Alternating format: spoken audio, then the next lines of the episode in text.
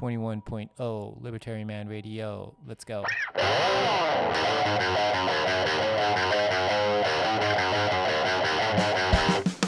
In the long run, we're all dead. Give me control of the nation's money, and I care not who makes its laws. Negative interest rates are the dumbest idea ever. The Federal Reserve is not currently forecasting a recession. Chancellor on brink of second bailout for banks. I've been working on a new electronic cash system that's fully peer to peer with no trusted third party. Good afternoon, Bitcoiners! いかがお過ごしでしょうか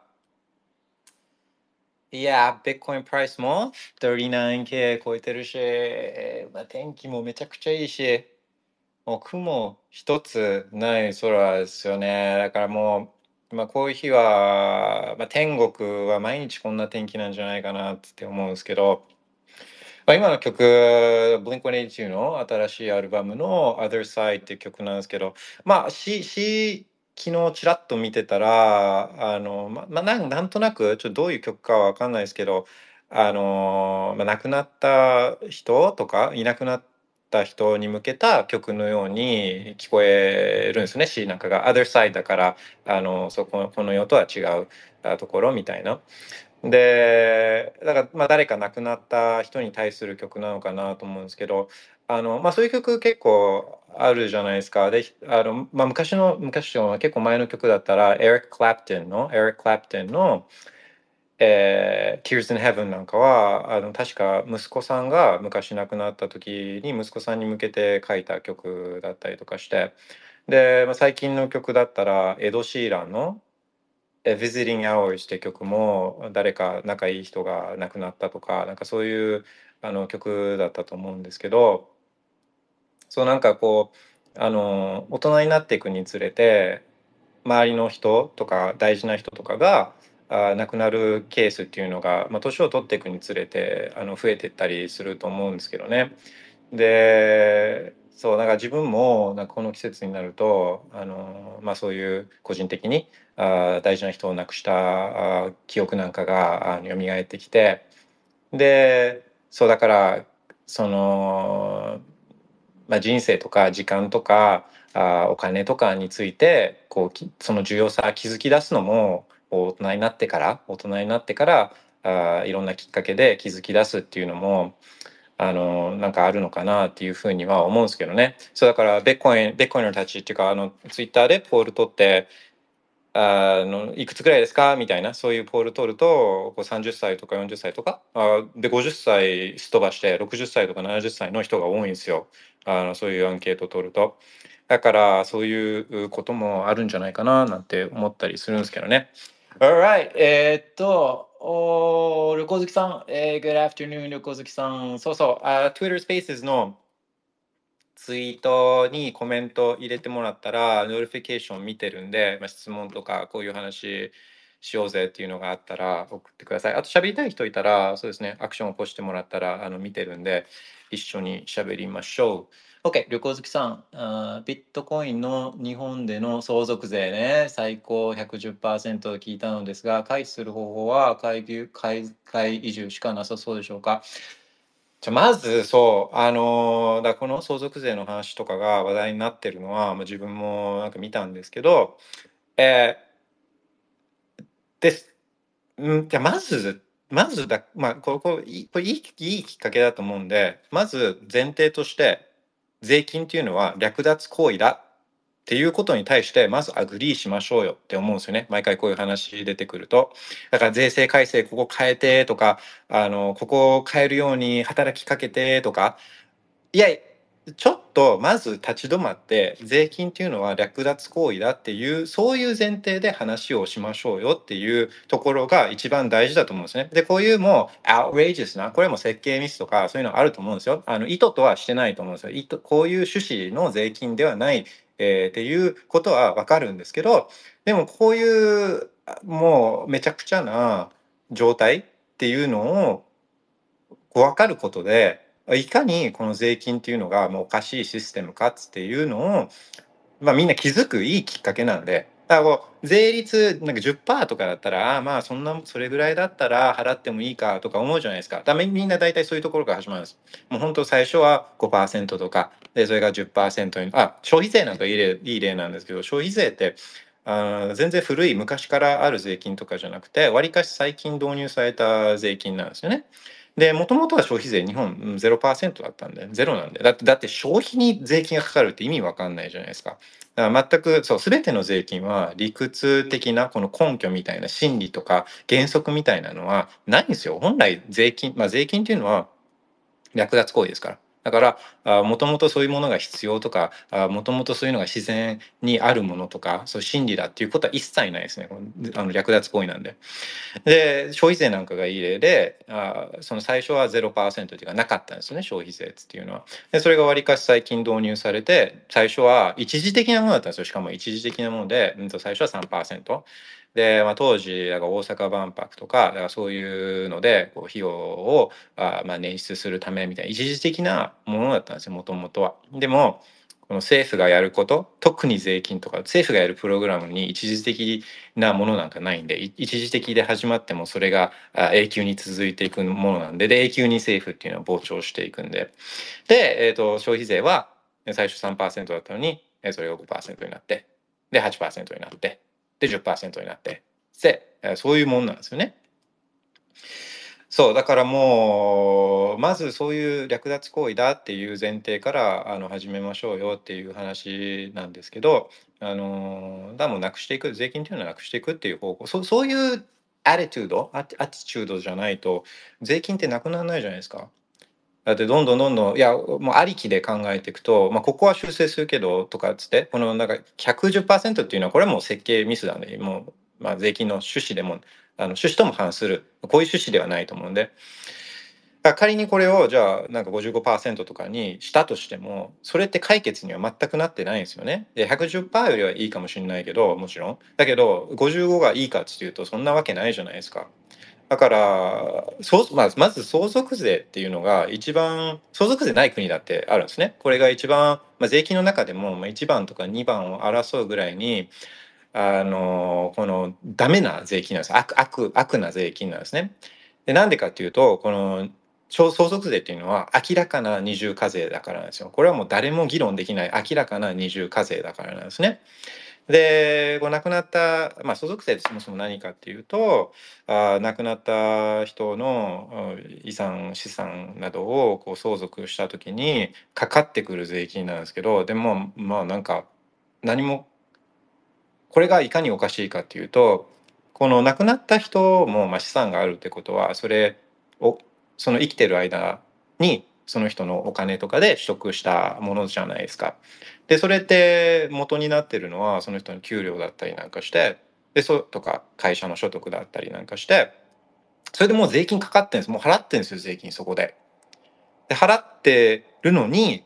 もう一度それ税金かかるっていうのはこれ二重課税なんですね明らかに。でだから相続税なんかはもう悪中の悪な税金なんですけどあのまあまあ本当そういうところから自分は始めたいですねまずはそういう前提で。そう。でだからこう「ああが110%で」とか「これがダメで」とかっつって言うんじゃなくて110%がダメなんじゃなくてもう全ての税金がおかしい。55%だっておかしいんですから。っていうところだと思うんですよね。だから、うん、まあまあとは言ってもまあじゃあ現実問題あのこれがこういう状況だからっつっていうことだと思うんですけど、まあ、まずはあの、まあ、いつも言ってるようにベッコン持ってないんであのみんなベッコイン持ってないっていうスタンスは僕はいいと思うんですよ。ベッコイン持ってるベッコインお金とかっつってベッコインを円に変えるんだとかなんかそういう発想でいるから、まあ、こういうことが気になってくると思うんですけどビットコインをもう存在しないものとして考えてればあの別に心配でも何でもないじゃないですか。だってビットコイン持ってないんだから。ビットコインっていうコインとかそれないんですからだって。ビットコインってだって文字列持ってるだけじゃないですか。もうランダムな文字列、 private key って、まあ、ビットコイン持ってるって何かって言ったら、 private key を、文字列を知ってるっていうことじゃないですか。で、その文字列にたまたまインターネット上に、それに、たまたまその文字列に関連した別の文字列、この public key があってその文字列にたまたま関連した private key があってでそのプライベートあごめんなさいそのアドレスがあってそのアドレスにたまたま関連した UTXO があってだけなんですよねビットコインって。だから別にベッコイン存在しない持ってるのは文字列だけなんでその文字列ランダムの文字列ですよ。それ別にベッコインと関係なければただのアルファベットなんでそう考えれば、まあ、別にベッコイン持ってない文字列持ってるのは文字列なんで繰り返ししつこいようですけどだからそれに相続税かかるってえじゃあ持ってる E メールとか手紙とかそれを受け継いだらそれに税金かかるのっつって、まあ、おかしい話じゃないですか到底。だからまずじゃベッコインっていうものをが存在しないっていうかあの文字列なんだっつって別に円とかとの関連性でベッコイン考えてないとか円あのベッコイン売ってとかっていうこと考えてないんだったら別にもう全然気にすることじゃないと思うんですよね。だってマジ文字列なんでだからそれを相続ってまあ誰かにあの子供とかあの孫とかに文字列伝えてるだけなんでだから別にねあのそれが何って思うじゃないですか。まあ僕は思うんですけどね取引所とかに置いてたらこれ取引所に対する債権だからこれがまあその資産だみたいなあののはまああの100歩譲ってベッコイン自分で持ってるベッコインってマジ文字列なんで本当にそうっていうのがまああると思うんですよね。でまあだからゆくゆく将来は未来はベッコイン手放さないんで手放す手放さないって思ってるんだったらそしたら、まあ、未来にはベッコインをお金として使ったりとか、まあ、今でももうできるじゃないですか。ベッコインをお金と使ったりとか。だって誰かをザップしたりとかあのなね。なんかそういうそういうものって別に税金かかるわけじゃないしザップしたと。ザップされた人はかかるかもしれないけど別にザップする分には税金かかるわけじゃないし。だから普通に使えるじゃないですか。だからベッコインでそれがどんどん広がっていくじゃないですか。で、まあ、エルサルバドルとかあのみたいなあの未来を思い描いてるんだったらまあもうその時は別に税金とかあの気にしなくていいわけだしまあそそこで相続税とかあるかもしれないけど、まあ、今みたいなそのなんか110%みたいな話ではないだろうし、まあ、そういう長期長期プレー長期目線プレーもまああるしでまあでもそういうことじゃなくて、まあ、直近でそういうことを考えてるんだみたいな話で言うと、まあ、なんかまあ自分は今までみたいなあの発想なんであの自分ベッコイ持ってないしましてやベッコイなんか売ったことないからだから自分には関係ない話なんですけどあのまあだからそんなに深く考えたわけじゃないですけどうんそうね。ああ、あと、あとなんかで見たんですけど、あの、目に留まったのが、いやいや、これは、あの、他の資産でも、まあ他の資産でもそうなんですよね。他の資産。まあ全部じゃないけど、不動産とかそういう特例とかあるやつとかじゃなくて、まあ例えばなんか、あの、原則としては、特例があるやつじゃない原則は同じ取り扱いをきっと受けるんで、このベコに110%と。えー、だから税制がおかしいんじゃなくて、まあ税制がおかしいんですよ。あ、そう、税制がおかしいんじゃなくて、これベコインみたいにこんだけめちゃくちゃ上がっちゃうやつがおかしいんだみたいな、あの、そういうアングルの話も聞いたんですけど、いや、それ全然、それは全然違う。それはもうこうやって、えー、ベッコインだろうと、どんな資産だろうと、この110%かかるこういう税金がおかしいのは当たり前じゃないですか。税金がそもそもおかしいから、略奪行為だから。でましてや、その、全部取るんじゃなくて、それを超えて取るっていうのは、これはベッコインがおかしいんじゃなくて、これは税金がおかしいんで、らそういうアングルの人たちそういう考え方だと絶対税金はなくならないですよね。で、えーと、しかもまあ値上がりしまくってるのってベッコインがおかしいんじゃなくてこれは法定通貨がおかしいんでほんのちゃんちゃらおかしいと思ったんですよね。法定通貨がすりまくって原価しまくってるからベッコインの価格が上がってるだけでベッコインってね存在しないんでだからそう、まあ、いろんなことが美味しいです。まず原価しますすりまくって無責任にすりまくってこの数十年の間で7倍ぐらいとかに増やすぐらいのペースですりまくってるお金がおかしくて、まあ、だから中央銀行政府がおかしくて。で100%どころかそれを超えて取ろうとする税金がおかしくて。でベッコイン何もおかしくない。しこれが変だと思う自分たちも全くおかしくないし。って思うんですよね。うん、そう。でまあだから差し当たってあ、ま、そういう話は前提は置いといた上で差し当たってですよね。差し当たってね。あまああんまかちゃんと考えたわけじゃないんで、まあ、こういうこの心配してる時ってもうすごい金額の心配をしてるわけじゃないですか。これだからもう何億とか。あの何億とかっていうケースの心配をしてるわけで何億とかになってたらまた今と違う選択肢があるんですよそういう人にとっては。だからもう本当それだけあればえー、海外移住とかっていうのは、まあ、もちろん一番まあクリーンな選択肢なんですけどあのでそでもそれだけあれば別に1年の半分ぐらいは日本に帰ってくるとか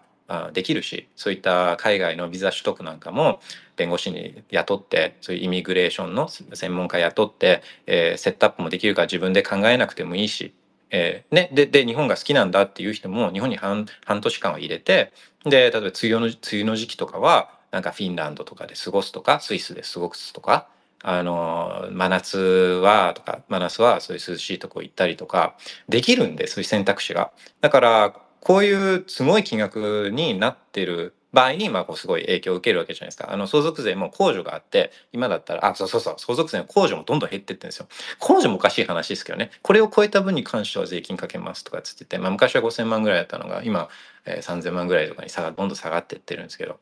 あのだからその場合はこう控除があるからそのそれで、まあ、結局相続税かかんなかったりとかあるし。だすごい大きな金額になった場合は選択肢もそれで増えてくるからあのそれはまあまあそうそうそうそう。まあそれは切り、まあ、対処はできる、うん、とは思うんですよね。まあでもなんかなんそれうんまあそれもそうなんですけどまあ、税金は略奪行為っていう前提でいろいろ考えてで考えていかないとあのよくならないと思うんですよね。OK、横塚さん、Thank you very much. えっ、と、 agree です。 agree です。Yes. えー、夏目美之助さん。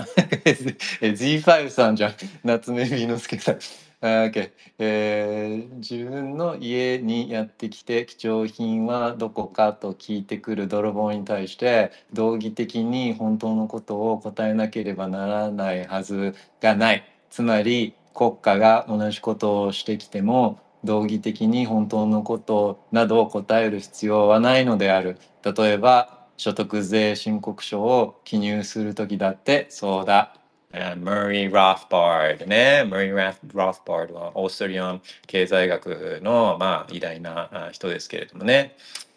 えー、いや、本当その通りで、で、で、まあ、あのー、だからっつって言って、その、まあ、所得隠ししろとか、脱税しろとかっていう話をしてるわけじゃなくて、そもそも考えを、そもそも、そう、あの、別に持ってないでしょとかっつって、いう話なんですよね。あの、まあでも怖いじゃないですか。あのこの人たちってヤク,、まあ、ヤクザよりひどいんであのえ政府とかあとこの国あの国税局的な人たちとかって、まあ、ヤクザじゃないですか本当だからでか彼らがこうなんか無罪の罪をこう着せたとしても彼ら全く責任取らないじゃないですか。うん、普通だったら違いますよね。普通だったらなんかこうあの名誉毀損で訴えたりとか逆にこっちが訴えることできるけど国の人たちとかってもう訴えまあまれにレアケースではあるかもしれないけどもう基本的に向こうって取るだけなんですよね。うん、でこっちこっちは何何のこの対抗手段っていうのもまあ本当に取れる手段っていうのは限られてるだから本当人生めちゃくちゃにしてくるんであのこういう怖いのはまあ分かるし、まあ、それはそういう気持ちになるのはあのすごい分かるんですけどだからなんかこうあからさまに脱脱税しろとかなんかそういうことを言ってるんじゃないですけどあのそもそも彼らのプレイブックで彼らのルールブックおかしおかしいんですからこのルールブックがおかしいんでそのそのおかしいルールブックをあでプレイする必要はまあ別にないとは思うんですよね。まあ、そこはえー、じゃあ自分そうまあだから勉強が必要なんですよねどういうことができるとかどういう解釈ができるとかあの上ググって出てきた情報だけだったらあのそれじゃあやっぱ対抗できないですよねだからそうここういうそう自分の中でどういう解釈ができるのかとかその法律がどういう趣旨なのかとかっていうのはもうこれやっぱ勉強しかないですよね。Proof of work ですよ。Proof of work。Okay, thank you, Binosuke-san, Orange Hippo-san. Ah, Orange Hippo-san. Why nations fail should be a good reading on this theme. Extractive policy causes the fail of national prosperity. Absolutely so. で Why nas- nations fail ね。Why nations fail も、あの、あれこれ、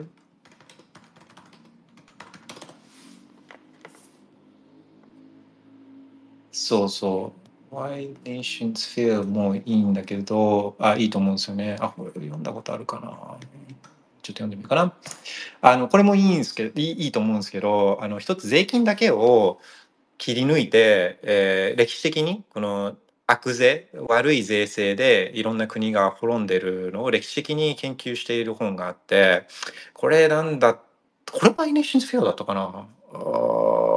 そうそうそう、あるんですよ。昔読んだ本ね。あの、ちょっと後で、あの、ど、何の本だったか見見ようと思うんですけど、だローマとか、ああいうところとかも結局悪税というか、そういうので滅んでるんですよね。で、えっ、と、昔読んだんで、あんまり細かい情報は記憶に残ってないですけど、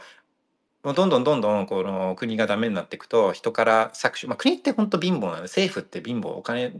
価値あるものを価値あるものとかサービスを政府って作ることができないから、人から富を奪うことしかできないですよね。で、まあ、それは当たり前で当たり前というかまあ明らかで、えー税金で取るかお金を増やしてインフレで取るかのことしかやらないじゃないですかこうこの人たちって。そうでそうね。で、結局ですね、最後の方とかになっていくと、どんどんどんどん国がダメになってると、もう税金上げるしかないから、あとするま、すりまくるしかないから、そのどんどん税率、実質的な税率って上がってくるんですよね。だからまあ国民負担率みたいな最近聞くと思うんですけど、まあ50%で余裕で超えてるんですよ。いろいろ。その社会保険料とか、年金とか、あの消費、消費税とか、そういうのを入れていくと、もう本当、もうぞ半分以上ですよ。もう7割、8割ぐらいはこうやって、で、しかも相続税とかで、えー取られたりとか、あの、していくと、あの、もう、ある限限度でもういい加減にやめろよっつ That's enough っつってなるんですよね人は。でそうなってくると、まあ、歴史的に見てもみんなもう払わなくなってまずまあまず払わなくなってアホらしいから払わなくなってくるっていうのが一つあったりとかあともう国から人がいなくなってきたりとかでどんどんどんどんモラルも下がってって、えー余計国ダメになってでもうリセットするっつっていうのが歴史的なものなんで、まあ、大体その本で言ってたのがあの、まあ、人が、まあ、これぐらいだったらいいかなっつって、えー思って払う税金っていうのが、えー、といくらだったっけな、まあ、10%とかなんかそんなんですよ10%とか20%とか、まあ、それぐらいだったらまあいいかっつってみんな払うんですけど、まあ、それ以上になってくるともうこんなもん 払うぐらいだったらあもうあのやめるわみたいな自分降りるわやめさせてもらうわっつって、えーなるんですよね歴史的に見るとねもうもうそこ来てるじゃないですか。あもう本当ね本当やめてほしいですよね。うん。OK, thank you very much. えー、旅行好きさん、相続のことは置いとくとして、パートナーや家族にはベッコインのことは伝えるのがいいでしょうか？そもそもそういう思想の近い人とパートナーになることが多いのでしょうか ?That's a good question ね。That's a good question. それは、その、相手との関係性によるっていうことなんですよね。相手との関係性による。だだからあの必ずしもだか価値観同じ人とだったらうまくいくこともあるしでも価値観全然違う人とお互い刺激し合うっていう関係性もあるだろうしそれはあの本当相手とまあそれはもうケースバイケースだと思うんですよね。あの価値観は違くても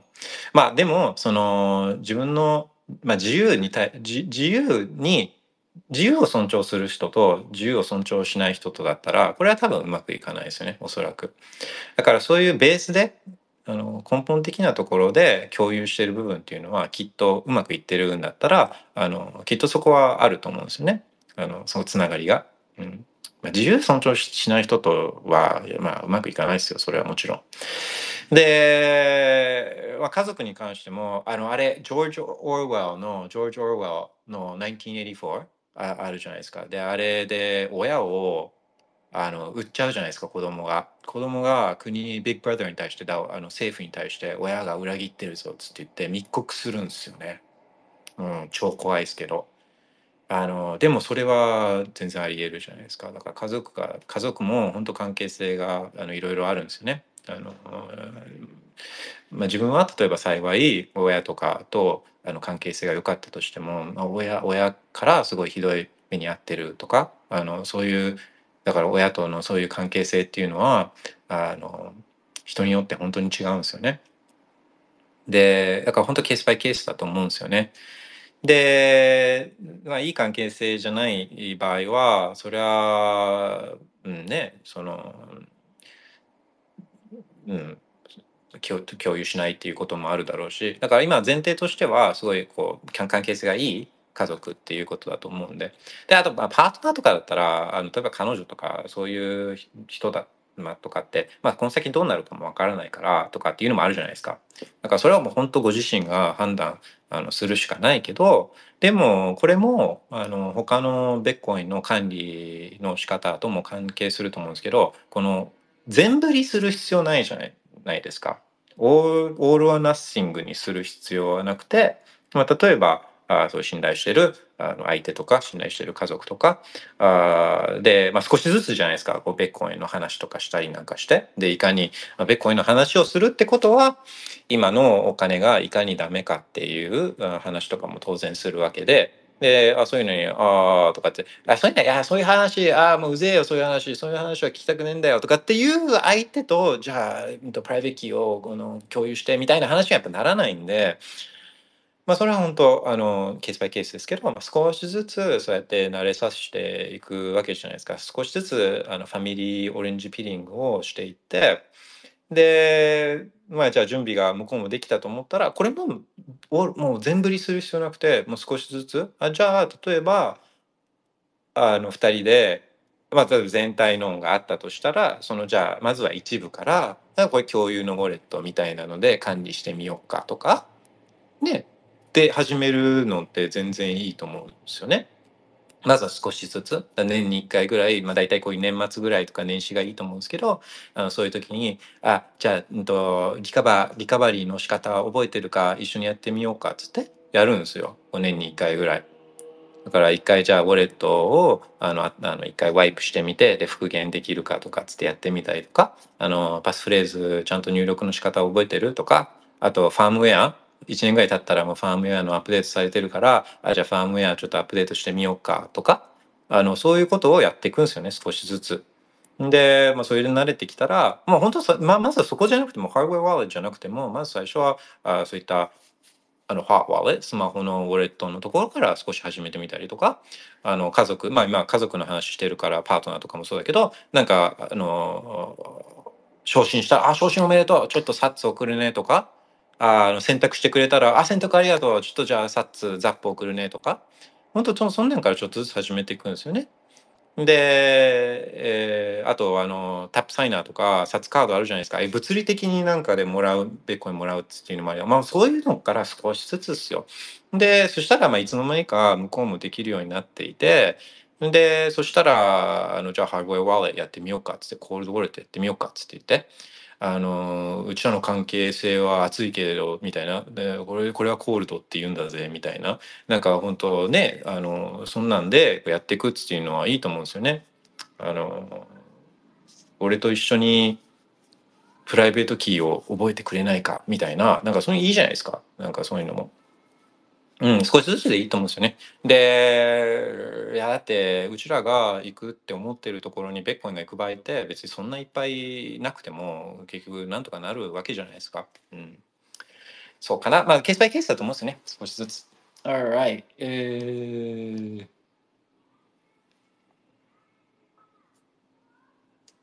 まあ、ベッコイン、だから10 15年しかないんで、あの、ベッコインっていう共通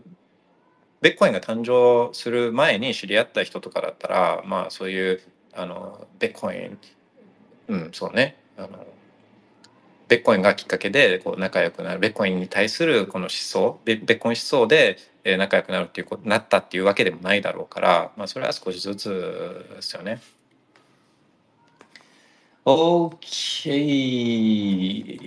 えーっと、Thank you very much. なんか質問とかコメントあったら、あ notification を見てるんで、スペースのツイートにお願いします。と喋りしたい人いるかな？喋りたい人もいたら、あのアクションお願いします。OK。したら、まず今日はですね、Bitcoin on this day 39K ですよね。39K よくて、あと、うーん、まあまあまあ、そんなもんですよね。ETF とかが、まあもう間もなくみたいな感じになってるし。うん、あと前、そうそう、忘れる前に、前ちょっと話したあ atomic swap、ビットコインと他のチェーンとのアセを、えーセックス通さずに、セックスせずにもう交換する、えー方法のこの THORChain みたいなのが、まあこれがこの間見たら、セックスデックス入れても、5番目ぐらい、ビットコインの、ビットコインのマーケットに関しては5番目ぐらいに、 liquidityの取引高があって、えーこう結構来てんなと思って、まあ、見てたらそのルーンルーントーケンっていうのを使ってこれは結構ね仕組みが面白いんですよねあの見てたら。えーっていうのもこのまあ Tor, Tor チェーンの Tor Swaps っていうのがそのビットコインと例えば例えばあのシェッコイン Ethereum とこのネイティブにババッつって交換する仕組みなんですけど、えー通常 DEX でやる場合って、まあ、AMM 使ってるんですよ。Automated、えー、Market Maker 的なやり方をやってるんですけど、えー BTC と Ethereum ペアでこのプールを作るんじゃなくて全部この Tor Swap 上のプールはビットコインとルーンペアになってるんですよね。ルーンが必ずそのビットコインのあのとかアセットの相手側通貨になってるんですね。まあ、それをやることでこの流動性をこの集約させて分散しない。だから例えばビットコインと Ethereum のプール、ビットコインと USDC のプールとかつってやると、これ流動性がどんどんどんどんこうフラグメントされていくんですけど、全部相手がルーンだから、結構そういう流動性を集約化できるっていう、そういう効果が、まあ、きっとあるんですよね。そう。で、てってことは、そのビットコイン、アセット、だからノンルーン、ルーンじゃないアセットの相手側には必ずルーンがあるから、まあ、少なくとも、そのトールスワップとか、そのプールに拠出されたルーン以外のアセットの分の価値は、まあ、ルーンってそういう意味で出てくるんですよね。必ずだからビットコインとルーンが必要になるから、その流動性提供するためには。っていう、なんかまあそういうちょっと面白いことをやっててですね、まあこれは、えちょっと注目してんですよね。自分は。まあ別になんかあの関与してるわけじゃないですけど。Uh, okay, big OBTC Alchemist. Hey, nice to hear from you. I wish X offered real-time translation so I could understand the enthusiastic talking. Ooh, nice. Okay, so we were just talking about how uh, taxes were theft and how this um, uh, there was a recent tweet uh, about inheritance tax in Japan, how uh, flawed the the rules are in that a person that inherits a bunch of Bitcoin, they get taxed not at hundred percent, but at at hundred ten percent. So which is ridiculous. But yeah, yeah, yeah. It's hard not to be enthusiastic. But thanks for the comment. I hope you're doing well. Okay. えー、旅行好きさん、ビットコインの早期に始めていて、クジラと言われるような 1000万や1万枚といった規模で保有している人は、日本に何人ぐらいいるんでしょうかね。1000枚、1000ビッコインってどれぐらいなんだ、今。えー、1000ビッ、1000ビッコイン、まあ、計算してみようか。えーっと、今が 39K だからかける1000は、えー、39 million 合ってる ?39 million だからあ39億かける58億ぐらい ?58 億ぐらいか。えー、58億ぐらいって、まあ、人ぐらいかは分かんないですけどね。まあ、そんないないと思いますよ。そんないないと思いますよ。あ、で、1万枚だったら、あ580億とかでしょ？だ1000億だビビリオネア近い感じですよね。うん、いや、そんないないと思うんですよ。あのーまあ、いる、いる、いるはいると思うんですけど、あのまあでもそんなになくて、えーっていうのもだって10倍になったら2倍とかになったら、うわ、最高、俺天才っつって売るじゃないですか。えー、ましてや10倍になったら、あ俺天才マジで最高っつって売るじゃないですか。えー、で、みんな売っていくんですよね。で、昔はやっぱ思い出さけ出さなきゃいけないのは、今みたいに24単語とか12単語でこう簡単にこのバックアップ取れて、で、しかも Ledger とか Cold Card とか Trezor みたいなこう使いやすいハードウェアワーレットがあったりなんかして、みたいな状況じゃないんですよ、昔は。で、しかもその頃って、だから数セントとか数、数、数ドルとかの価値だったら、そそこまで注意して管理しないじゃないですか。今だって、サッツ、サッツ、このパーキャスティングとかで、ポッドキャストとかでもらったサッツとか、ザップでもらったサッツも、そんなめちゃくちゃ気して管理してないじゃないですか。だって数円単位だから、数円とかだから。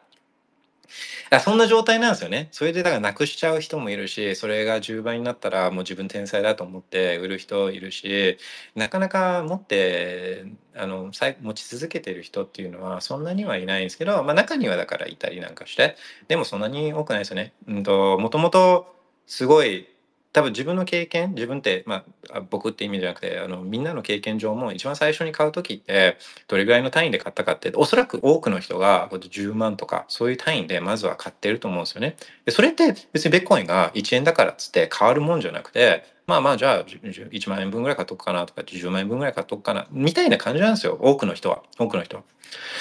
だから、まあまあ、あとこういうのはそんなに気にしてもしょうがないから、あっていうのは、えっ、ー、と、よくそうそうそう、ウェールに関して言うと、これマジ、マジ気にしない方がよくて、えー、気にしてもしょうがないというか、だってまず、うんと、この人たちのことを気にするのって、わ、一部の人たちがめちゃくちゃ持ってるからとかつっていうのを気にするわけじゃないですか。で、まずこの人たちも絶対売るんですよ。どっかの金額になったら、まあ、その人たち生活しなきゃいけないから、もし働いたりとかしなくて、もうベッコインだけで生きてる人なんで、もうどっかでこれ売らなきゃいけないんで、あ、もうこれ、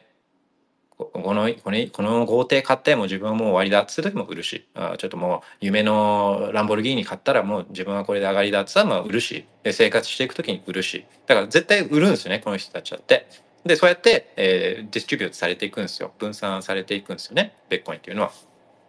てかまず一つ。で、もし、いやいやいや、この人たちはずっと持ち続けるんだ。この人たちは売ることはしないんだ。今まで売ってこなかったんだから、こういうウェールたちはずっと持ち続けるんだ。って思うとすると、だったら関係ないじゃないですか。絶対売らないから。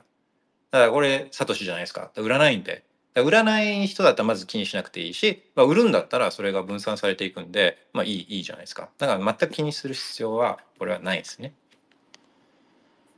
Okay, thank you for the question. そうそう。で、あと、あれですよね。だから、まあ、2100万ベッコンしかないんで、で、2100万以上の億万長者はいるんで、だから億万長者が全員ワンベッコン欲しいって思ったとしても、行き行き渡るベッコンがないんで、だからそういうだ2100万、そうじゃないですか。1BTC クラブっていうか、ホールコイナー。うん。まあまあ、気にしてもしょうがないですよ、それは。オキドクス、えー、っと、そんなとこですかね。あもうどんどんどんどんコメントは notification 見てるんで、どしどしお願いします。で、そう、昨日ですね、まあ、こうやってスペースを10月の終わりぐらいからやっていて、で、まあ、これちょっと話したいなとか、こんなことあったみたいなから少しみんなとそういう話したいなっていう時にスペースすごい便利で、すぐパッって始められるから。で、やってたら、あのまあ何人かの方にこちらそれをまとめてポッドキャストみたいな形でまとめたらあ他の人も後から聞けたりなんかしていいんじゃないですか？ってアイディアをもらってあの確かにスペースってこう過去にやったやつとかあれいつやったやつだっけだとかあの探したりとかがすごい難しくてなんかすぐスペースの履歴とかも見れるわけじゃないみたいなんであのあまあそうやってアーカイブみたいな形でできたら確かにいいなっていうのは、思ってたんですけどちょっとそのヘビーアースを持ち上げられなかったっていうかちょっとあのそうそうずっとプロプロプロクラスティネートっていうかササボってたっていうかあしてたんですけど、まあ、ちょっとその背中を押してもらったこともあって、えー、昨日一日、えー、一生懸命、え、セットアップなんかをしてでポッドキャストの形で配信ができるようになったんですね。うん、なったんで今日はまずその話なんかをしようと思うんですよね。そう、ポッドキャストも面白くて、えっと、そのオーディオファイルをどっかでホスティングするんですよね。えーまあ自分でもできるかもしれないけど、そうやったら、例えばサーバーがダウンしたりした時に聞けなくなっちゃったりとかするから、あなんかダウンしないような、そういったホスティング会社、ポッドキャストのホスティングを、サービスを提供している会社が、まあ、いくつもあって、で、そういうところでまずオーディオファイルを持ってもらって、でそこが RSS フィードを出してるんですよね、RSS フィードを。で、その RSS フィードをいろんなポッドキャストサービスなんかがあのピックアップして、で、みんな、まあ、ポッドキャスト、みんなが聞いてるこのポッドキャストプレイヤーはそ、そこからこう取ってきてるみたいな、あの、そういうざっくり仕組みなんですけど、そのセットアップなんかを昨日やって、で、Apple Podcast なんかが一回審査がある関係で、えー反映が時間かかるみたいなあのそういう情報があったんですけどだからまあ Apple Podcast で拾っががピックアップしてくれたらあ告知しようかなと思ってたんですけどそれも昨日すぐ終わってでだから Apple Podcast で確認して、えー Spotify で確認してであと Fountain もちろん Fountain で確認して、えーなんかあやって、まあ、一応今もう見れる状態になってるっぽいんで、えーまあ、ちょっと告知をですねあのしたいなと思うんですけど旅行好きさん Thank you リバタリマンさんはどんなモチベーションでスペースやベッコインの活動をされてるんですか？Oh, thank you for asking えーちょっと I'll be right back、えー、30秒1分ぐらいであの戻ってきます。I'll be right back あじゃあちょっとその間になんか曲でもかけようかな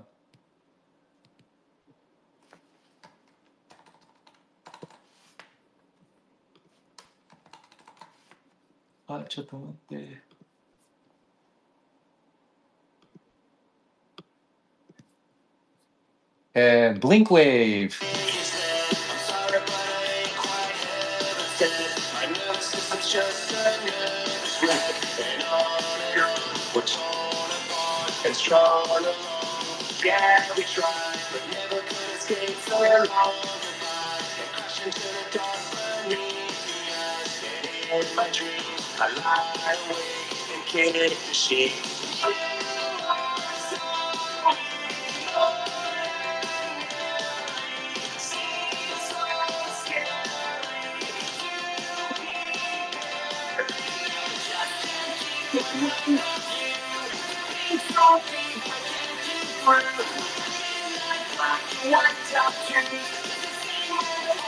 Just one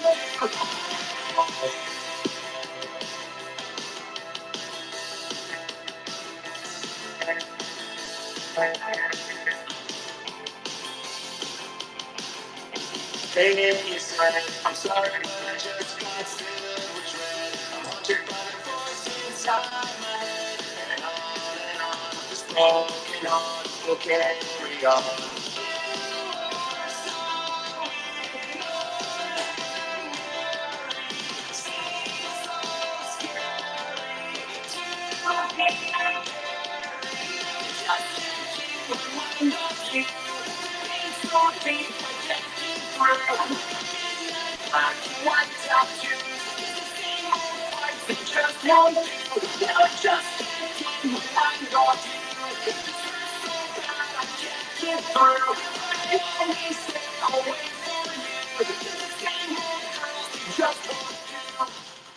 Hey, I'm back!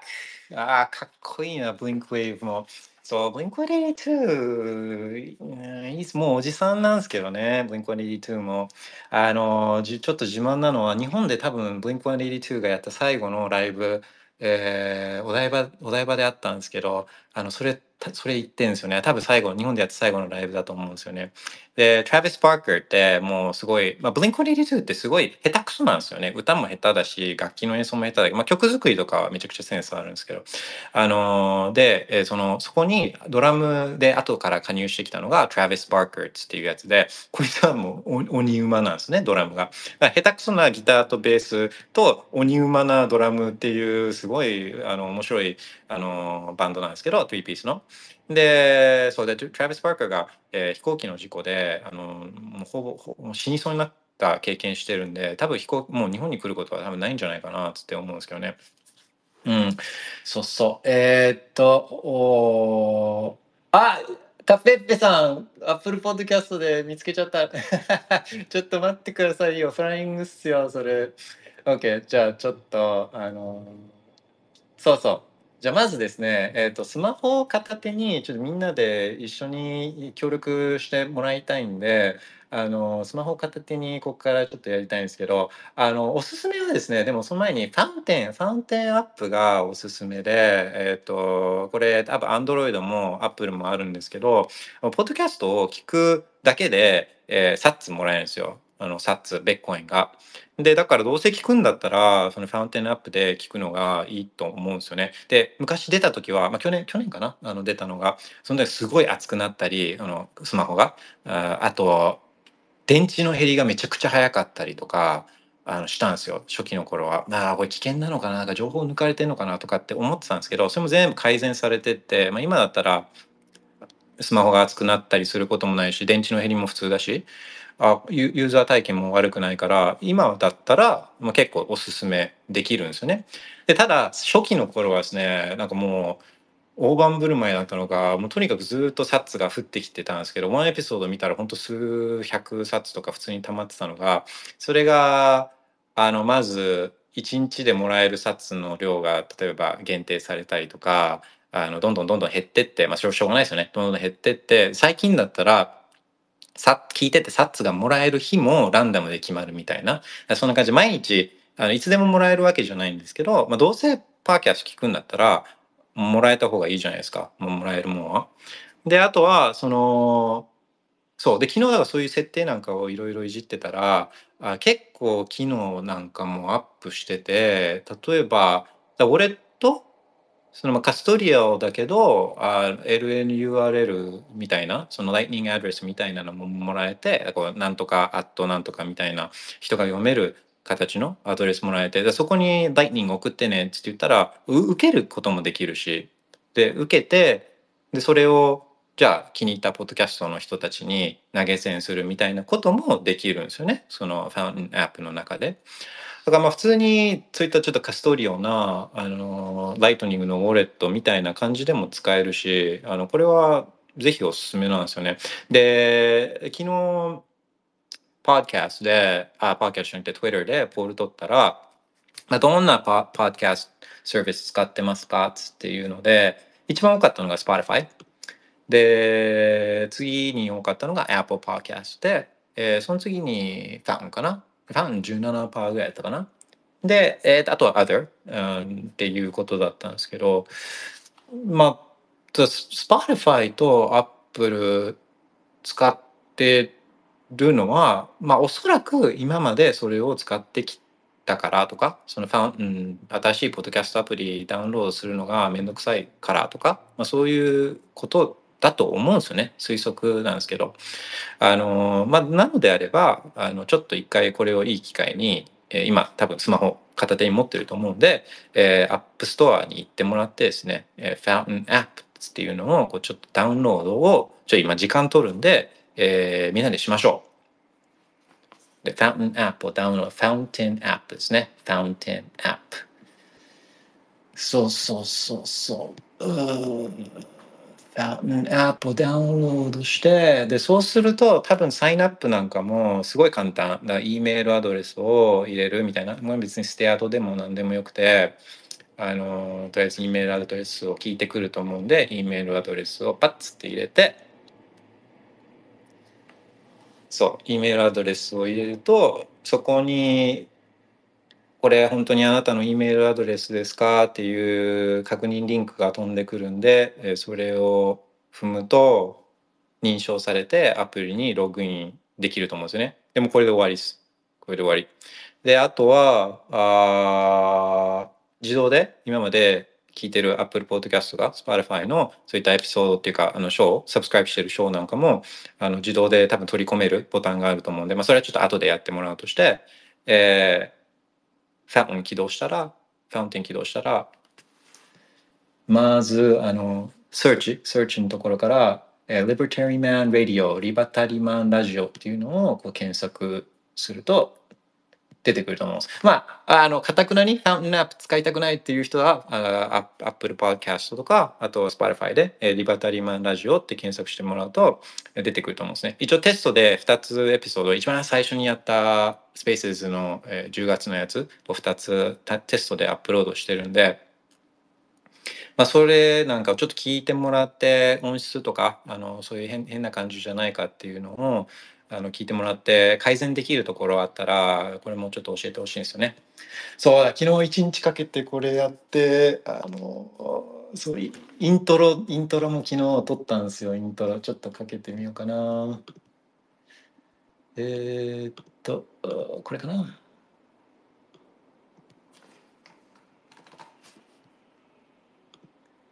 そうみんながあ探してる間に。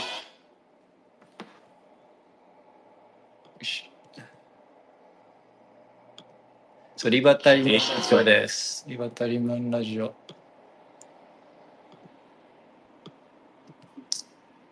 えー、イントロはこんな感じです。と21.0 Libertarian Man Radio. Let's go.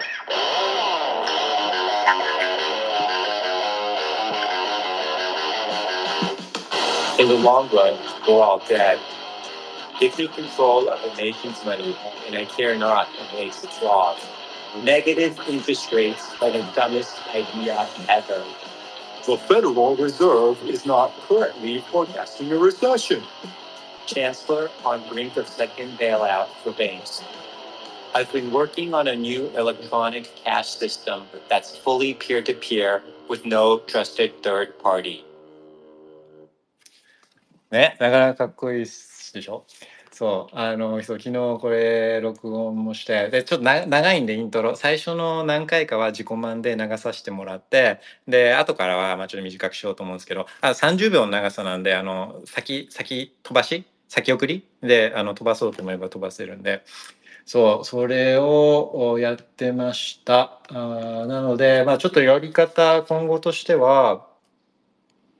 スペースやって、で、それをできれば、その日の間にパーキャストにアップして、みたいな、なんかそういうルーティンでやっていこうかなとは思うんですよね。あ、そうそう、カペッペさん、それです。おお、カペッペさんもやっぱりファウンテン知らなかった。そう、ファンパーキャスト、これこれ。そう、意外と結構知らない人い、いたん、いるんだなっていうのは、昨日ちょっと思ったんですよね。ファンパーキャス、これです、これです。で、えっ、と、ポッドキャストは全部 RSS でできてる、RSS を読み込んでるだけなんで、今まで聞いてるポッドキャストとかもそのままあのファウンテンで聞けるんで、これはもう使わない手はないと思うんですよね。イェイ旅行好きさん、ファウンテンでリバタリーマンラジオを聞けました。Thank you very much. ありがとうございます。そうそうそう。で、意外とスペースレコーディングが20もう30個ぐらいあるんで、それを今後はまあ1日1個ぐらいのペースでアップしていこうかなとは思ってるんですよね。で、これが普通にポッドキャスト聞くじゃないですか。なんか普通にこう消費者としては。で、やってる方意外と大変で、で例えば、あ夏目美之助さん、ファウンテンで follow and zap. Thank you so much, man. 8,888 sats. ありがとうございます。そうそうそう。ザップできるんですよ、ファウンテンだと。あー Z5 さん、ありがとうございます。So nice. そうそうそう。意外と大変で、あのーこう、まずアップロードするのに意外とファイルがでかくて、スペースで1時間とか2時間ぐらい喋ってるじゃないですか。そうするとファイルが意外と70メガバイトぐらいあったりとかして、それアップロードするのに時間かかったりするし、あと結構意外と、意外と高い。ホスティングが意外と高くて、で、まあ、どれぐらいかって、あの、例えば500メガバイトの容量、500メガバイトって、あ、結構多いじゃんって思うかもしれないですけど、1ファイルがその2時間、1時間のファイルで、大体60メガバイトぐらいいくんで、そうすると500メガバイトってすぐ食っちゃうんですよね。で、500メガバイトをホスティングするのに、ああの、一月一月ホスティングするのに、あた、新たに新規で500メガバイトの容量を確保するためには、えー月で、えーいくらだっけな、なんか30 dollars とか、あの、したりとかしてた。年間で言うと、結構ですね。$30 かける10の300 dollars から数万とか、数万とかは結構かかっちゃうんですよね。Orange Hippo san, I guess the popularity of Spotify app comes from some member-only exclusive voice content, which does not strictly fit within the original definition of podcast. 確かに、そうそう、like、uh, Joe Rogan. Joe Rogan's officially is, is exclusively on Spotify, right? So those type of contents. 確かに、だから Spotify を音楽とか他のせ専属コンテンツなんかで使ってる人は、まあ、確かにその Spotify の外にあんまり行きたくないから っていうのは、まあ、それは確かにあるかもしれないですね。うん、Spotify。Thank you for the information. You're absolutely right. そう、だからスペースまあできればあ続けたいなとは思うの。まあまあまあみんながこのそれがあの役に立つって思ってもらったら、思ってもらえるんだったら、このパーキャストに、スペースをパーキャストにアップロードしていくっていうことも、まあ、できれば続けたいと思うんで、じゃフィードバックはその代わりちょっと欲しいなと思うんですよね。こういうのがいいとか、こういうのがダメとか、あ、聞いたよとか、こういうの役に立ったよとか、こういう話聞きたいみたいな、そういうフィードバックが、あのないとちょっと続けていく自信が今のところあんまないんで、えそういうのはどんどん keep on coming please。OK。スポーキャスト、それね、ポッドキャスト。えーっと、そう、Apple Podcast とかでもそう、あ、Apple Podcast、じゃあちょっとあの一緒に皆さん、もし Apple Podcast 使ってる人いたら、Apple Podcast 開きますね。自分も開くから。Apple Podcast、Podcast。一緒にちょっとスマホ片手にやってくださいね。で、あ Apple Podcast 開くと、右下に Search あるじゃないですか。Search ちょっと押してもらって、で、エピソード、Only Libertarian Man Radio、Libertarian Man Radio、L-I-B-E-R-A-T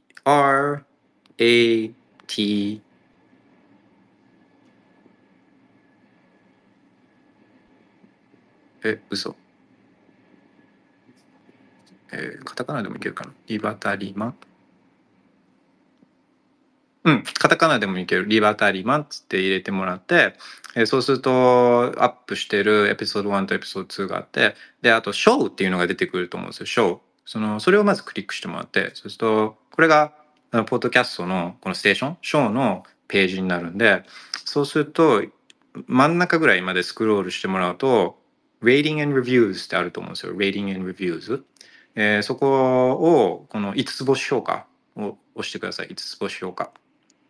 これで OK です。これだけでもめちゃくちゃ助かるんで、この5つ星評価をしてもらって、で、まあ、ちょっと、あの、時間があったら、この writer, writer review, writer review, レビューをちょっとなんか書いてもらって、バイベコインでもいいから、なんか、あの、書いてもらうと、これ、これいいんですよね。こういうの助かるんですよ。これ、他のポッドキャストアプリなんかでも仕組みは一緒なんで、こういうレビューとか、oh shit レビューとか、それサブスクライブとか、サブスクライブとかも、あの、あれですね、新しいエピソードがアップロードされた時に通知来るやつ、あれなんかもすごい助かるんですよね。あれもやってもらって、で、さっきみたいにこの5スターやったりとか、あーそうですね。あとコメント、あこんなん良かったみたいな、こんなんがむしろ聞きたいとか、そんなんは聞きたくないとか、そういうのも、あの、書いてもらうと助かるんで、これちょっと今、あの、やってください。OK、OK。カペッペさん、うん、ナイス。リバタリマンラジオ。夏目 B のすけさん、パーキャスト配信ありがとうございます。あ、no, no, Z5 さんが背中を押してくれたから、うん、Thank you very much。えーっと、あとそうそうそうそうそう。旅行好きさんのリバタリマンさんはどんなモチベーションでスペースやベッコインの活動をされてるんですか？モチベーション。いや、モチベーションも、ベッコインより面白いことってないじゃないですか。うん、だから、って思うんですよね。ベッコインほ、他になんか希望があるもの？で、しかも世の中全体に対していいインパクトを与えられるものって、ベッコイン以上のものってないじゃないですか。ていうかまあむしろあるんだったら教えてぐら欲しいぐらいなんですけど、まあ、ないと思うんでだからまあそんな別に自分をモチベートしなくてもベッコインのことってまあ普通にあの自分から進んであの勉強したりとか考えたりしてるんであんまそこら辺そこにモモモチベーションっていうのはそんなに自分は必要ないんですけどあのまあただ例えば昨日そうこのポポッドキャストをやるのも一日昨日かかったんですよねいろいろセットアップなんかしたりするのに。でまあその間なんか別のことをやってた方がいいみたいなのはそれはまあもちろんあのあるとは思うんですけどあのあのシェックコインとかってシェックコインコインのって全部そのシェックコイン1000全部隊がやるじゃないですか。そのシェッコインチームとか。シェッコインチームとかがポッドキャストを作ったりとかポッドキャストやる人たちにお金払ってあのやってもらったりとかするじゃないですか。だからよくあの Ethereum シェッコイン系のことをばっかり話してるパーキャストとかあありますよね。あの YouTube チャンネルとか。で記事にしてもそのインターネット記事とかそういうメディア記事にしたってシェッコインの記事めちゃくちゃあるじゃないですか。であれはあそのシェッコインのチームがお金払ってこういう記事書いてもらったりとかしてるんですよね。あインフルエンサーあファッキンインフルエンサーマジで。だインフルエンサーとかにこのお金を渡してシェッコインチームがシェッコイン発行してシェッコインをそのインフルエンサーにあの投げつけて、えーシェッコインの宣伝してねっつって言ってやってるじゃないですかそのシェッコインは。ベッコインってそういうマーケティングチームもないしそのあの ICO とかもしてないしそういったそんなことしないじゃないですかベッコインってだから、まあ、ベッコインいいなって思う人がそれぞれできることをややるんですよねややらなきゃいけないとずっと思ってるんでで、まあ、そうやって別にまあ大したことやらなくてもよくてもう本当なんかあこれベッコインに関していいなと思ったツイートをこうリツイートするとかライクするとかコメントするとか、まあ、そんなんでいいんですよね自分できる範囲無理無理せずにできる範囲のことを、えーやることがこのベッコインがあどんどん広がっていくことにこう貢献するんで本当できることをやるっていうのがすごい大事っていうかそれそれやらないとベッコインってシェッコインと違うんであの自分ができることをやらなきゃいけないんですよベッコインは。それがいいんですよ。でそれをやるそれをやるあの自ら進んで自分ができることをやる人たちが15年かけてベッコンをここまで持ってきてるんででそれっていやいやそれはいいと思ってるからやってるんだよっていうあのシェッコインもらえるからとかあのインフルエンサー報酬もらえるからやってるんだよとは全然違うでそんなの続かないですよねインフルエンサー報酬とかそういうシェッコインもらうからややるっていうあのやつはあの続かないんですよそんなベッコインはそうじゃないからあのそれは強さでもあるけどベッコインの強さでもあるけどあそれをややる人がいなくなっちゃうとあのそれはベッコインどこもあのまあ広がるけどそのペースが遅くなったりとかあのそうそういうことだと思うんでできることをやるっていうことですね。あ、ファウンテンにデポジット完了行動早いカペッペさん。うん、そうそうそうそう。だから自分が持ってる Lightning Wallet から、えー、ファウンテンのそのウォレットにブズってこの Lightning 経由で手数料ほぼゼロで送ることができるんですね。でそしたらその原資を使ってあいいなと思ったパーキャストに、ええーえーザップする Lightning を送るっていうことができるんで。そうであおすすめはでもね設定をまずセッティングスのところ設定行ってあのデフォルトのこのいくら投げ銭するかみたいな設定はちょっと一度見た方がいい。でもちょっと最初のデフォルトだとお思ってるより高いかもしれないからあそれをこう設定を見直すのがいいかもしれない。ミニマムが10サッツとかだったかな。ミニマム10サッツとかだと思うので。まあウェールだったらガンガン。ウェールだったらガンガン送ってください。サッツ送ってください。そうカバーしなきゃいけないんでホスティング代。ホスティング代捻出しなきゃいけないんで、あのお願いします。あ、Orange Hippo さん、highly recommend Libertarian Man Radio by Libertarian Man. Subscribe with your favorite podcast app, either Be Fountain, Overcast, Apple Podcasts, and etc. Thank you, Orange Hippo さん。そう、Orange Hippo さんは Overcast を使ってるんですよね。So that was the first time I heard of Overcast. Is that any good? Um, Overcast は見たら、そうそう、あの、ヘオレンジェポさんが教えてくれたから、あの、見たら、 Apple Podcast から引っ張ってるみたいなんですよね。この Overcast っていうのは。だから、そうそう、あ Apple Podcast が結構いろいろキーになってるっぽいんですよね。このシステムは。あこの、なんていうんですか、イコシステムは。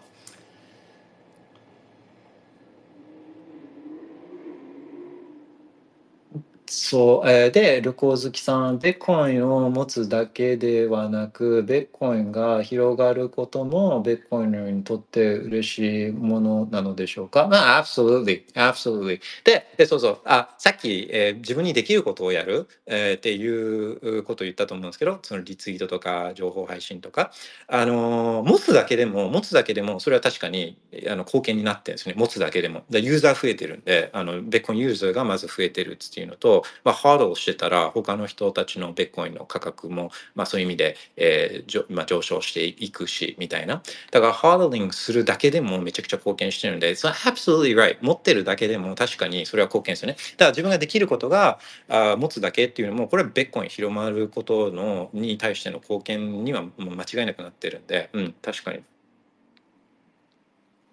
で、ベッコインが広まることも、ベッコイナーにとっては嬉しいのでしょうか？いや、これは、まあ、いろんなベッコイナーがいるかもしれないから、あれですけど、いやベッコインはツールなんで、その自由とか、経済的自由を勝ち取るためのツールだったり、あと自分の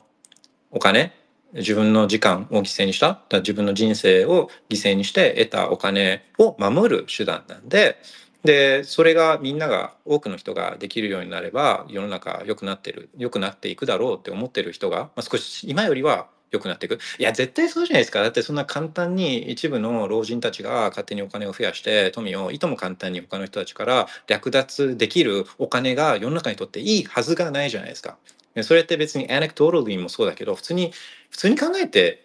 あの、歴史見ても今、今世の中で起きてることを見ても、これが大きな世の中をダメにしてる大きな大きな原因だっていうのは、これも明らかなんで、そこを変えることによって、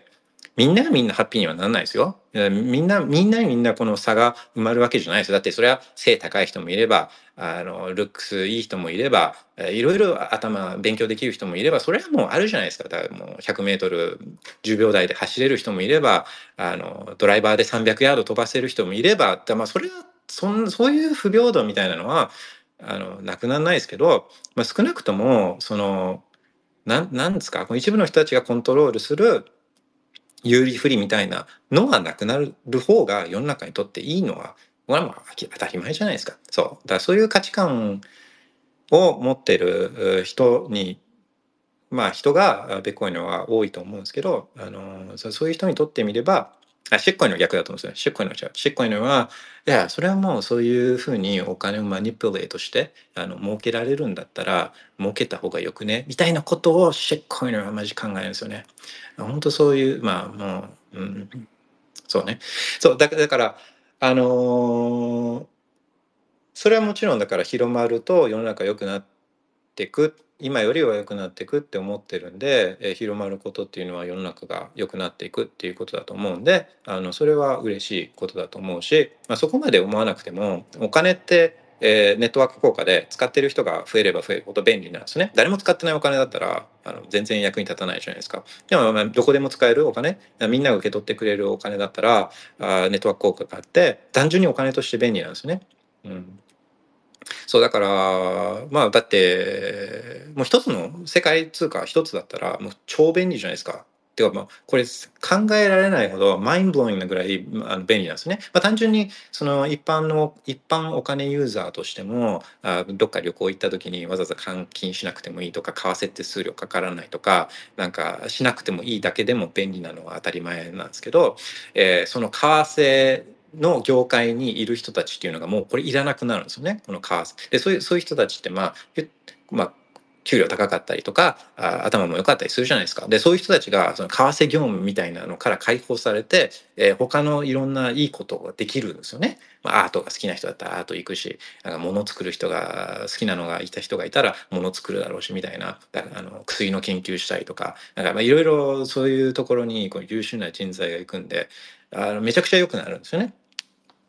そうだからあの本当お金はそうやってや役に立つ役に立つんで単純にお金としてだから広まるのはいいことだと思うんですね。えー、テストザップしてみました？えー、確認しちゃいますよ。ちょっとお待ちください。えー、っと。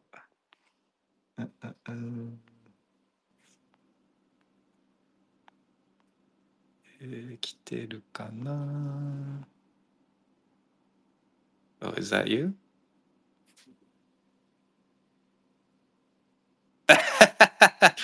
Kapepe it's you. うん、来てる。来てる、来てる。Thank you very much. Thank you so much. 嬉しいなぁ。テストザップありがとうございます。えー、天狗さん、天狗さん、Libertarian, do you not have any altcoins? Do do you not have any altcoins? アルトコインは持ってませんか？いや、まあ、あの、いや、いくつか持ってますよ、altcoins は。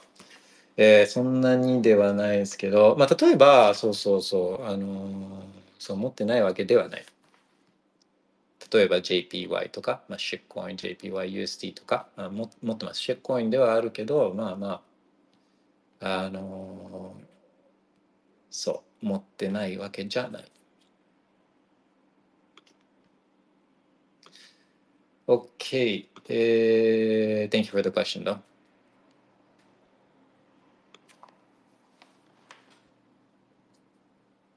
Alright. えっと、他にも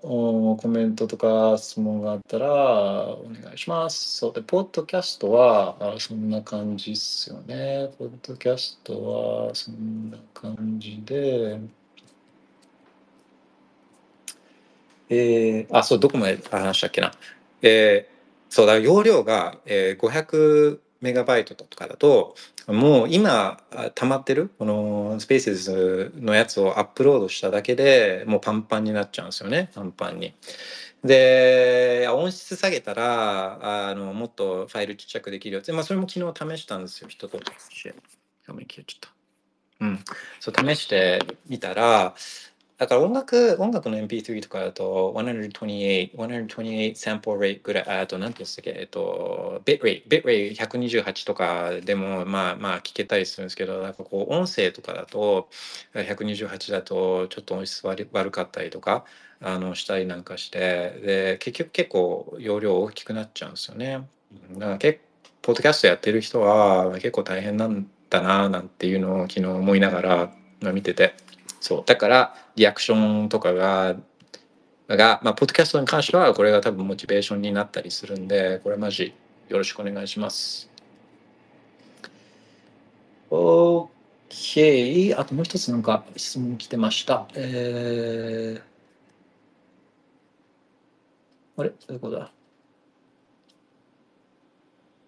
右向け左3右向け左3ジャスティンさんの今後はどう予想できますか？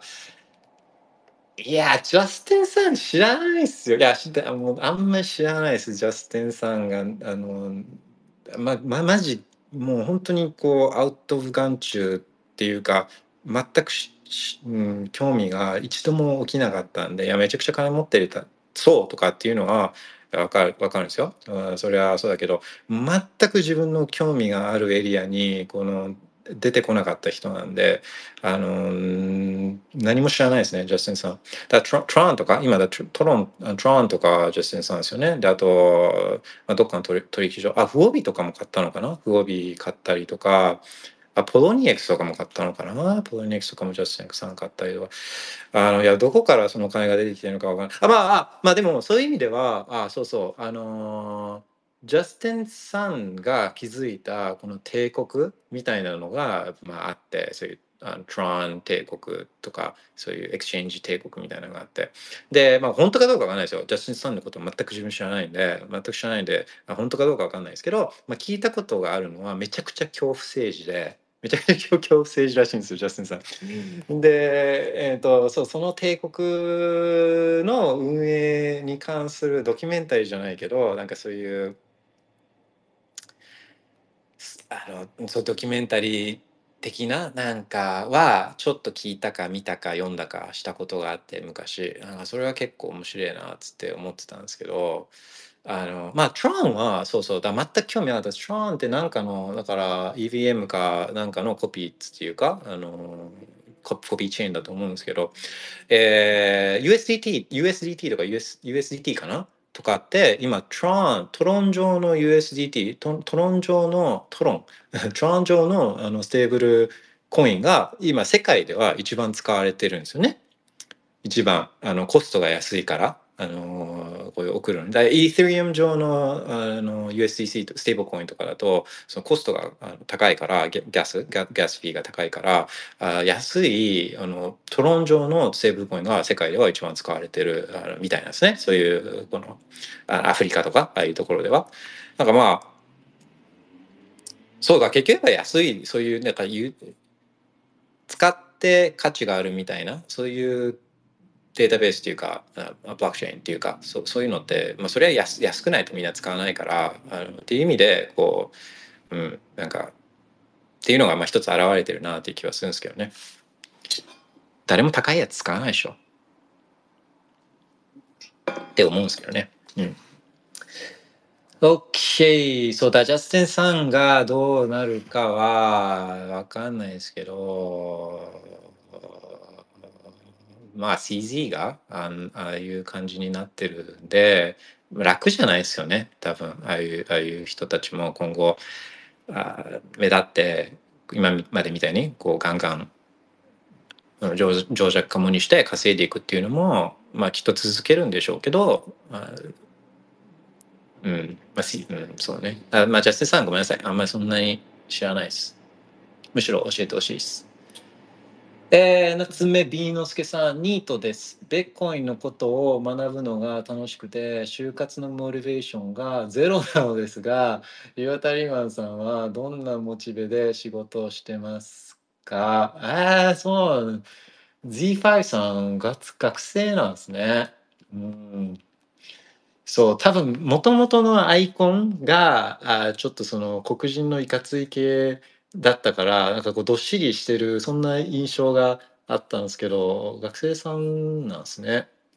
すごいですね。いや、これは結構難しいと思うんですけど、まあ本当になんかこう、あのーまあ、飲みに行った時にちょっと先輩なんかがあのうざいアドバイスしてるぐらいのニュアンスで聞いてもらうのがあのいいと思うんですけど、まあまあ自分で自分の人生は自分で決めなきゃいけないんでやっぱり、まあ、それはもちろん Z5 さんあの分かった上で、えー聞いてくれてると思うんで本当に飲みの席でうざいアドバイスしてくる先輩っていうぐらいであの本当思ってもらっていいんですけどあのこれは結構こういうこういう感じの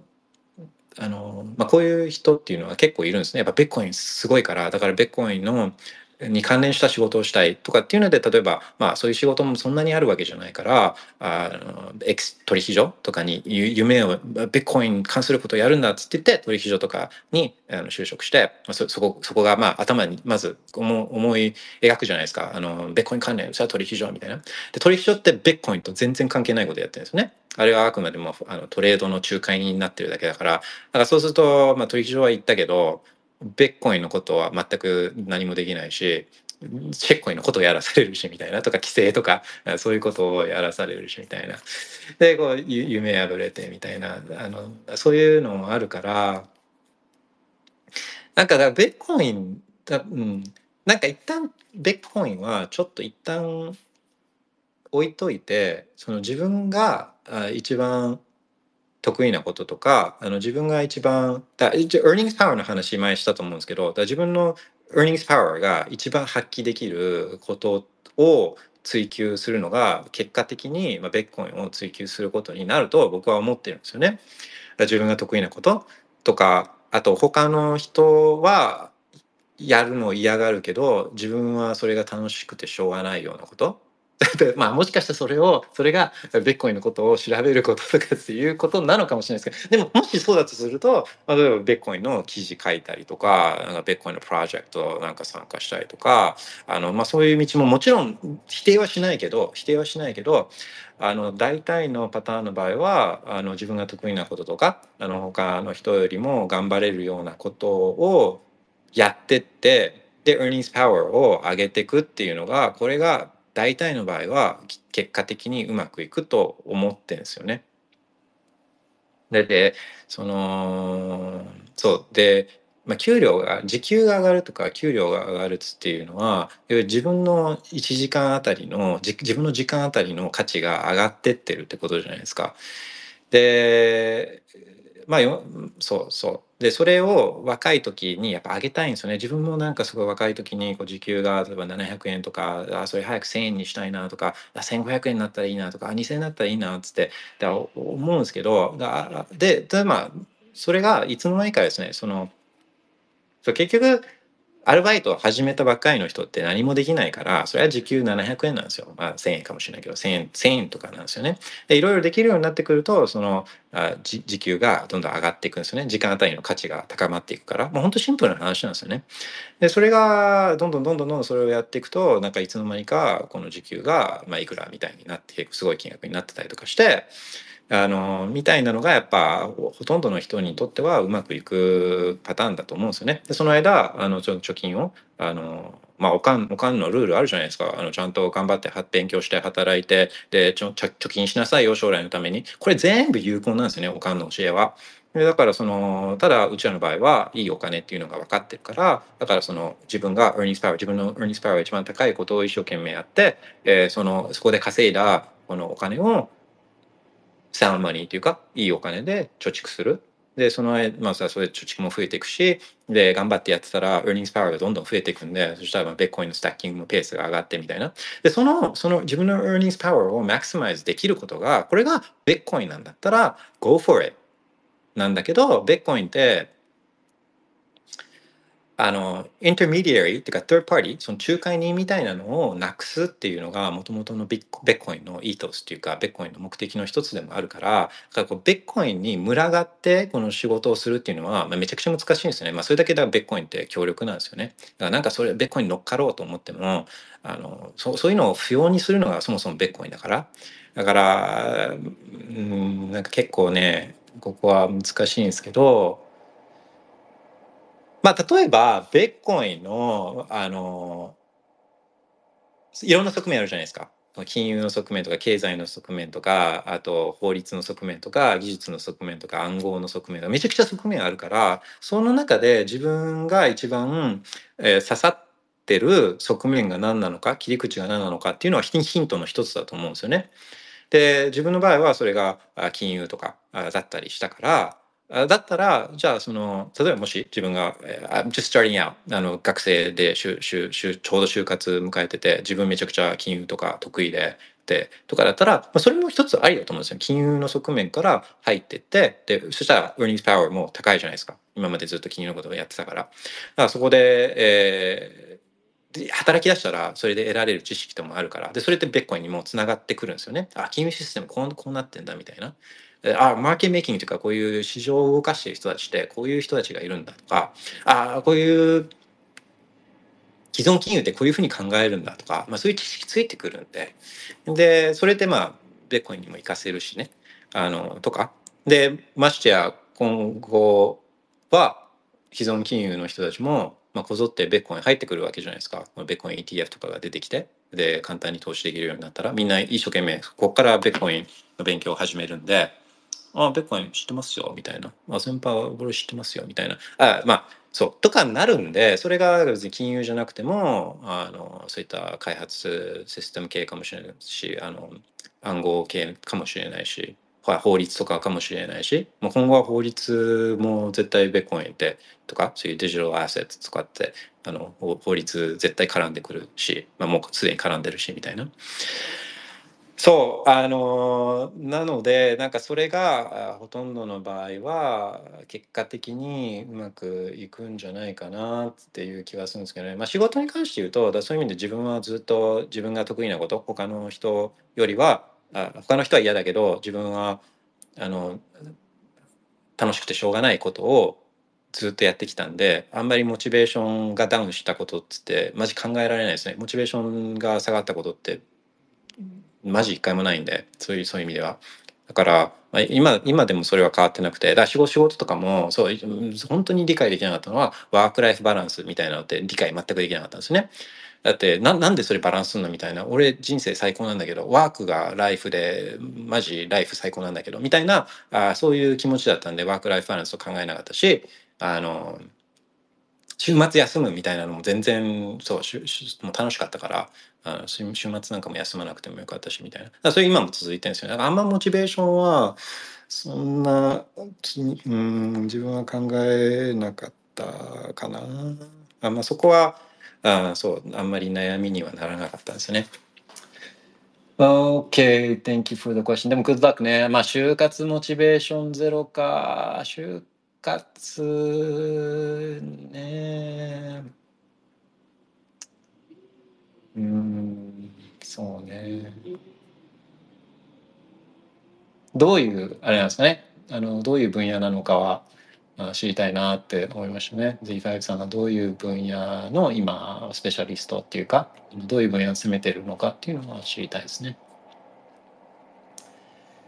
そうそう。だから、パーキャストも意外とあ大変なんだなっていう話ですよね。ホスティングとかもそうだし。あまあまあ、自分の場合は、あの、ポッドキャストを、こう、腰据えて、一個一個のエピソードを作り込んでいくっていうことは、まあ多分、あまあ、の考えてないから、あこうやってフリートフリートーク、あのみんなとフリートークするのが、スタイルで、まあ、当分はやっていこうと思ってるんで、まあ、そこに関してはそんなに大変じゃないかもしれないけど。うんうん。そんなところっすかね。あとは、以前話しかけて、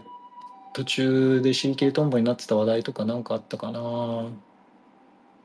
あ、あれ？夏目美之助さん、回答ありがとうございます。おっさんですが、え、あ、そっか、そっか、かまあそうね、就活って必ずしも、あの、あれですね、そういった学生がやるっていうわけじゃないですもんね。一回ちょっとブレイク取って、えーで、あの就職しようっていう場合も、それも就活だからね。あ、そう、it's my fault, sorry ね。ごめんなさい。あの、確かにそういう先入観は、あの、良くないですね。うんうん、頑張ってください。wish you luck. まあでもそうそう仕事もでも思うんですけどあのベッコインのことを理解できてるってあとか理解が深まっていることって、まあ、お金のことお金の理解が深まってるってことででお金の理解が深まってるってことは、まあ、時間とか人生とか、まあ、いろんなことの理解が深まっているっていうことでもうもうもう全部もうあ結構分かっちゃうじゃないですかだからだからどんな仕事とかをしてたとしてもうまくいくと思うんですよ。あのパワーアップしてるはずなんですよね。でいやいやでも自分客商売だからとかっつってこの接客業だからあんまそういう金融とか暗号学とかテクノロジー関係ないんすよとかっつって、えー思うかもしれないけど僕そうじゃなくと思ってでじゃあベッコインのこと分かってて時間のこと分かってたらこの相手の時間とか自分の時間を当然大切にするってことは相手の時間も大切にするっていうもうメンタリティーじゃないですか。そうするとそれってめちゃくちゃこのお客さんに対してのサービスでも反映されると思うんですよね。お客さん待たせちゃいけないとかあお客さんに満足させてもらうためにはこのお客さんに最高の時間を提供してみたいなのってもうもうよりそのクリアに多分意識にあると思うんですよね。でプラスそのじゃあ受け取ったお賃金受け取ったあの給料をフィア給料をこのいいお金で貯蓄するっていうその行動だけでももう結果って全然違ってくると思うのでそのベッコイン大学4年間のベッコインハービングの4年間あベッコイン大学4年間通ったらもう絶対他のどんな分野のことでもあの通う前よりはパワーアップしてるはずなんでこれも絶対なんで。なので、はい、頑張ってください。いい報告待ってます。OK! そんなとこですかね。なんで、ポッドキャストは、ちょっと皆さん、はい、あのーさっきの5スターのあの評価とか、あとサブスクライブとか、あの登録とか、そういうのは引き続きよろしくお願いいたします。あと何か質問とかコメントとかあったら、あと notification 見てるんでお願いします。あと喋りたい人いたらアクションお願いします。大丈夫かなちょっと notification しばらく見てます。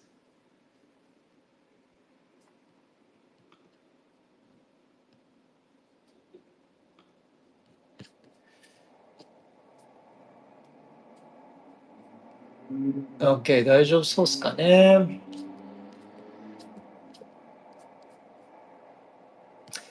OK! そしたら、uh, everybody have a wonderful afternoon. Bye Bitcoin. Bye bye.